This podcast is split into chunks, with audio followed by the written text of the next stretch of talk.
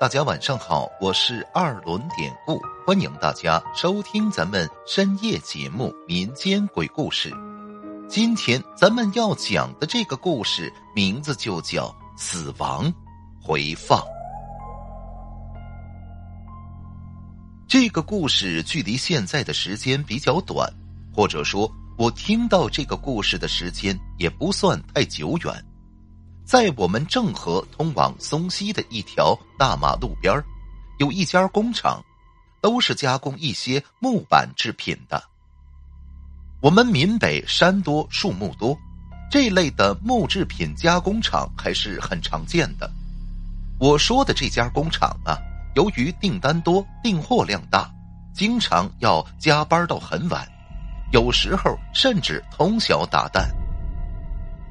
在厂子里有一个姓王的小伙他呢在厂子边上租了一间房，从厂里到住处也就步行十分钟左右，平时加班也是很方便。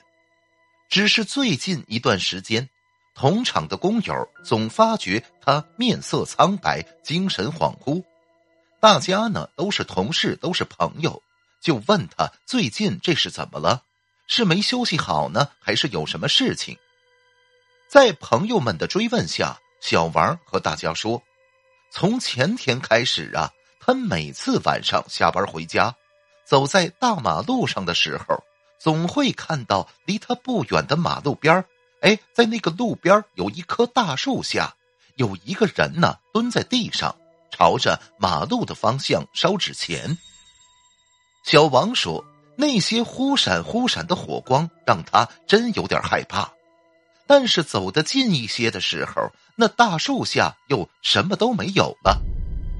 小王心里虽然有些害怕，但是大马路上有很多路灯，稀稀疏疏的还有几户人家，还是能大着胆子一个人走回家的。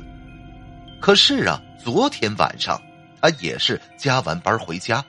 这次又遇到了比之前更诡异无比的事儿。小王说：“昨天晚上大概一点多，刚加班完回家的他，走在那连接工厂和住处的大马路上，还是快到那棵大树的时候，他又看到了那个人在树下的路边烧纸钱，火光依然飘飘忽忽的。”依然无法看清那人的模样。此刻马路两边的路灯不算太暗，距离离的呢也不是很远，却还总看不清那个人，甚至都分不清男女。小王后边走得越来越近了，可是这会儿忽然感觉马路上下起了雨来，再一看那个人又没了。就在这时，马路上。忽然传来一声剧烈的刹车声，接着小王看到一个白衣女子在他面前嗖的一下飞过，与此同时，还有一把红雨伞就掉到了烧纸人呆的那棵大树下。小王当时都傻了，再看那女子蜷缩着摔倒在他前面十几米的马路上，已经不动弹了。然后紧跟着两道很亮的车灯照过来，那是一辆大货车急停在那女子几米远的地方。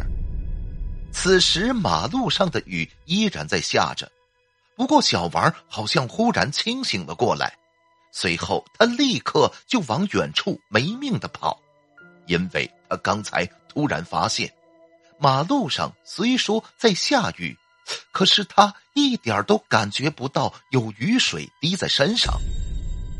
后边跑了一小会儿，小王偷偷回头看，马路上静悄悄的，什么都没有，路面也是干的，一点下雨的痕迹都没有。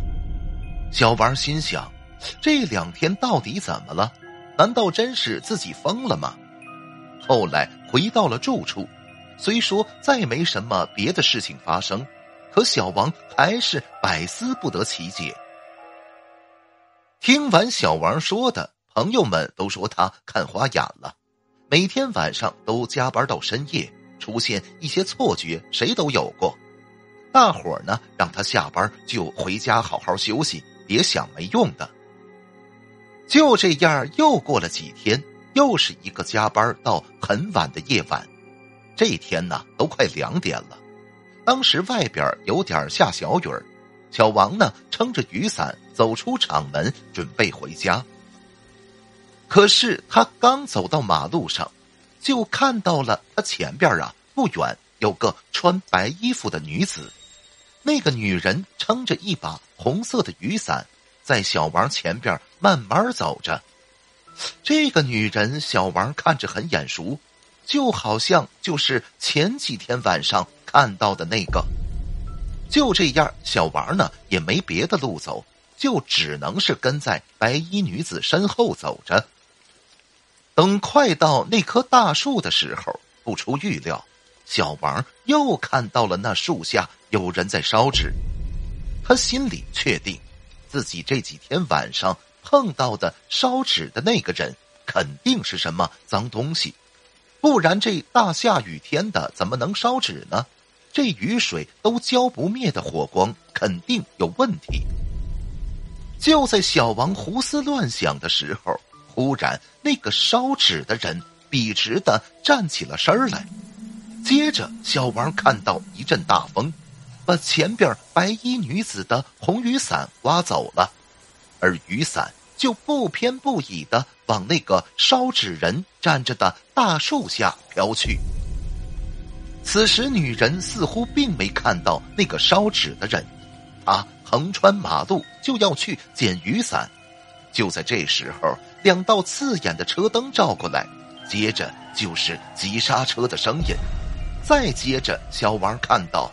那白衣女子被撞飞了出去，所有的画面似乎都是那天晚上的重放。不过，只有一滴滴的雨水告诉小王，今晚他看到的都是真的。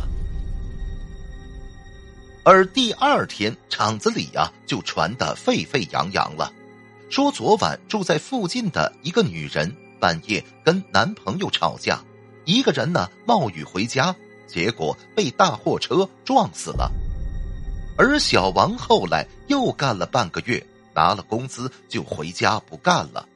在这之后，想起小王和工友们说过的之前那些事儿，他厂里的朋友后来都说，那个烧纸的人一定是晚上出来找替死鬼的冤魂。